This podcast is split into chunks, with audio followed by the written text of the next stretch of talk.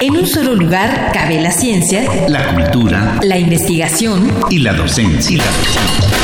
En un solo espacio radiofónico te enteras de lo más relevante de nuestra universidad, nuestra universidad. Aquí, en Espacio Académico Apaunam. El pluralismo ideológico, esencia de la universidad. Esencia de la universidad.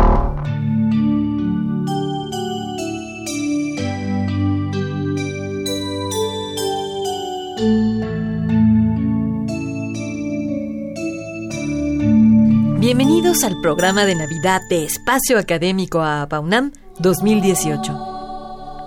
Y nunca mejor dicho, puesto que hoy es el día en el que la tradición de varias iglesias conmemoran el nacimiento de Jesús de Nazaret desde el siglo III.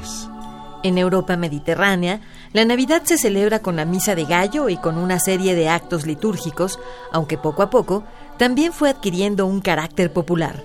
En México, la Navidad cobró ese cariz a medida que se integraron otros elementos festivos como los nacimientos, las posadas y las pastorelas.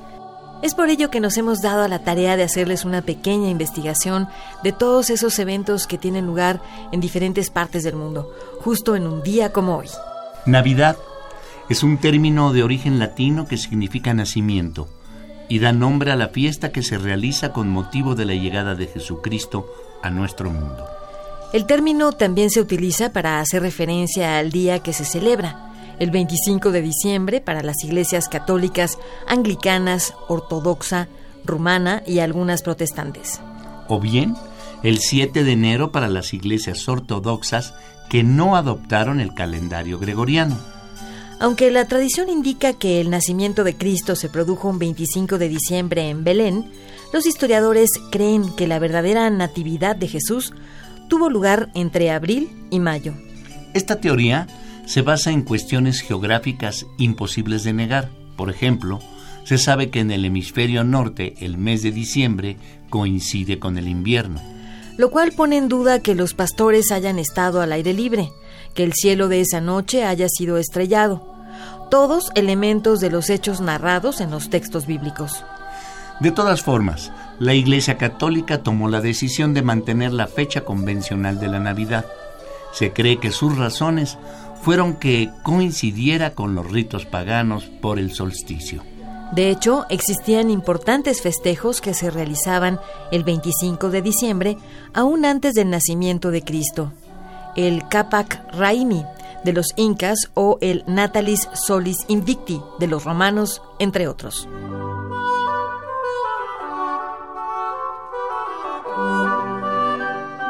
Una de las hipótesis más famosas sobre el origen de la Navidad defiende que Constantino decidió cristianizar las fiestas paganas de los Saturnales romanas en honor al dios Saturno. Este era una figura importante en la mitología dedicada a la agricultura y las cosechas, y también la dedicada al sol Invictus. La elección del 25 de diciembre también se explica en el contexto del solsticio de invierno en el hemisferio norte, un momento en el que los días comienzan a aumentar progresivamente. No obstante, y según la Enciclopedia Católica, la Navidad no está incluida en la lista de festividades cristianas de Ireneo. Tampoco en la lista de Tertuliano, acerca del mismo tema, que son las más antiguas que se conocen. La evidencia más temprana de la preocupación por la fecha de la Navidad se encuentra en Alejandría cerca del año 200 de nuestra era.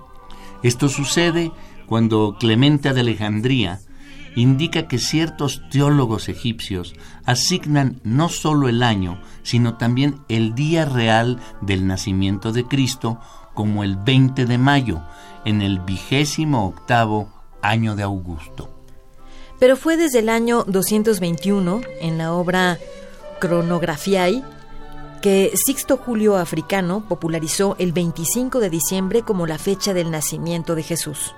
Mucho más tarde, a partir del siglo XVI, durante la Reforma Protestante, la celebración del nacimiento de Cristo fue prohibida por algunas iglesias protestantes.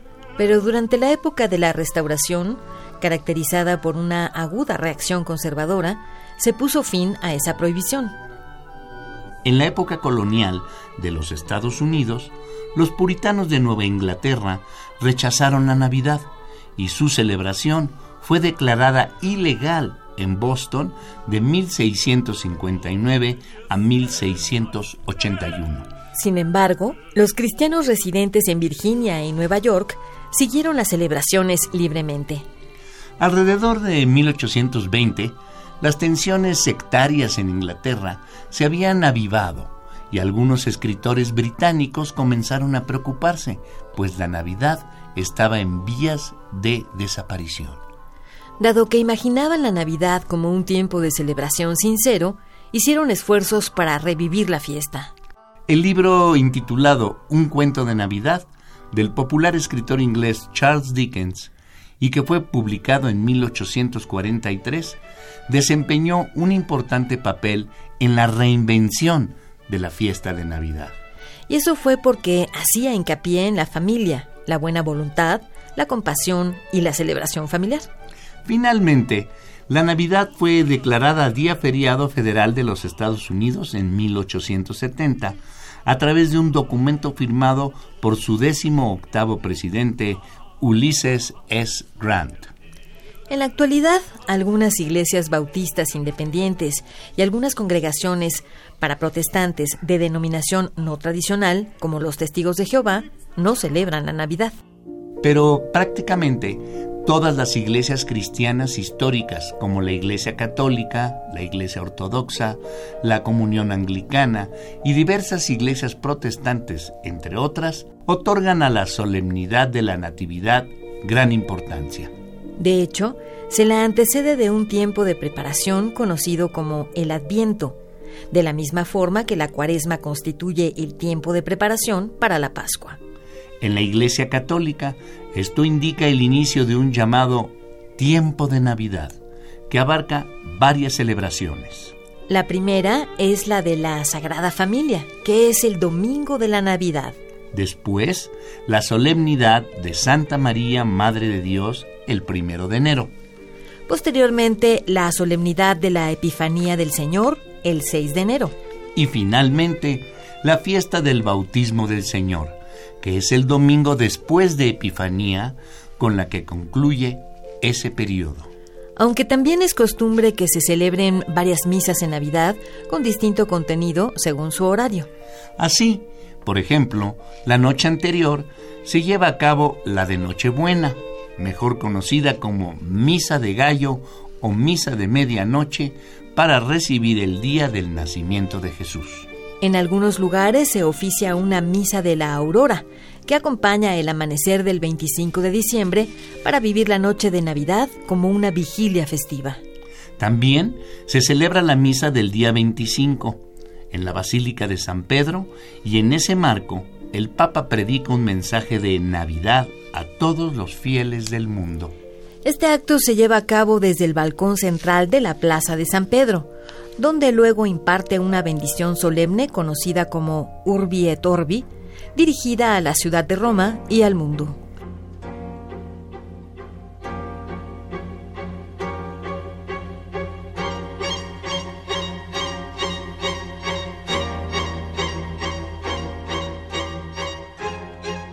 Pero, ¿qué pasa en otras iglesias cristianas? Aunque hasta el siglo XIX algunas iglesias protestantes dejaron de celebrar Navidad para desligarse del catolicismo, la mayoría continuaron celebrándola el 25 de diciembre. No obstante, la Iglesia de Jesucristo de los Santos de los Últimos Días, mejor conocidos como mormones, quienes no se consideran una iglesia protestante ni reformada, sino una iglesia restaurada, se unen al mundo en la celebración navideña tradicional. Y esto a pesar de que ellos creen que el cumpleaños de Jesucristo es el 6 de abril. Por su parte, los cristianos ortodoxos celebran la Navidad y la Epifanía de forma integrada. Las iglesias de Alejandría, Rumania, Bulgaria, Albania, Finlandia, Grecia y Chipre festejan Navidad, igual que nosotros, el día 25 de diciembre. Pero la Iglesia Apostólica Armenia la celebra el 6 de enero, junto con la Epifanía, que también se conoce como el Día de Reyes en la mayoría de las iglesias. Mientras que las iglesias orientales, que aún usan el calendario juliano por no aceptar el calendario propuesto por el Papa Gregorio XIII, celebran la Navidad el día 7 de enero. Cabe señalar que en Belén, ciudad de nacimiento de Jesucristo, según los evangelios canónicos, la Navidad se celebra dos veces. Esto se debe a que la Basílica de la Natividad es administrada conjuntamente por la Iglesia Católica, que celebra la Navidad el 25 de diciembre, y la Iglesia Ortodoxa de Jerusalén, que la celebra el 6 de enero. En esa iglesia hay una caverna subterránea con un altar sobre el lugar en el que, según la tradición, nació Jesús. El punto exacto está marcado por un agujero en medio de una estrella de plata de 14 puntas, rodeada por lámparas de plata. Sin embargo, los testigos de Jehová y algunas denominaciones protestantes consideran que, ya que la Biblia no indica la fecha de nacimiento de Jesucristo ni ordena celebrarla, no hay razón para celebrar o crear una fiesta por ese motivo. No obstante, desde un inicio, diversas costumbres paganas se sumaron o mezclaron a las religiosas, lo que dio origen a diversos eventos que acompañan a lo que siguen estas tradiciones religiosas. En fin, mucho nos tardaríamos en explicar cómo las costumbres y cosmogonías de las distintas culturas abrazaron o no lo que en México celebra más de 90% de la población. El siglo XIX fue cuando la Navidad empezó a afianzarse con el carácter que tiene hoy día. Se popularizó la costumbre del intercambio de regalos, se creó a Santa Claus con base a leyendas locales y se empezaron a enviar tarjetas de Navidad. La Navidad es celebrada por los cristianos, pero también por gente no creyente. De hecho, algunos utilizan la Navidad como festejo de convivencia social y familiar, sin estar vinculada a alguna religión, mientras que otros la incorporan a la vida política de la nación. Hoy, aquí en México, muchos estamos desvelados, pero listos para reunirnos con nuestros familiares y amigos para comer alguna de las deliciosas recetas que han hecho de la gastronomía mexicana, patrimonio inmaterial de la humanidad. Así que con ello en mente, los dejamos no sin antes mandarles un cálido abrazo desde este programa, en el que les deseamos, como cada año, que pasen contentos este día de celebraciones en diferentes partes del mundo.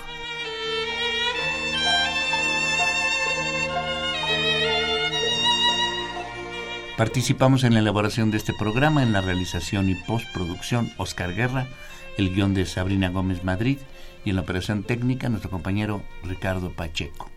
Coordinación de la serie, licenciado Francisco Guerrero Langarica. A nombre de todo el equipo de trabajo nos despedimos de ustedes al micrófono Ernesto Medina, su servidora Sabrina Gómez Madrid, quienes agradecemos su atención y los invitamos a participar en este espacio a través de nuestro correo electrónico en el que como siempre y con gusto atenderemos sus sugerencias y opiniones. Todo en minúscula, con doble A al inicio, a paunamarroba, correo.unam.mx. Los esperamos el próximo martes a las 10 de la mañana, aquí en Radio UNAM. Experiencia sonora. En un solo lugar cabe la ciencia, la cultura, la investigación y la docencia. En un solo espacio radiofónico te enteras de lo más relevante de nuestra universidad, nuestra universidad. Aquí, en Espacio Académico Apaunam. El pluralismo ideológico, esencia de la universidad. Esencia de la universidad.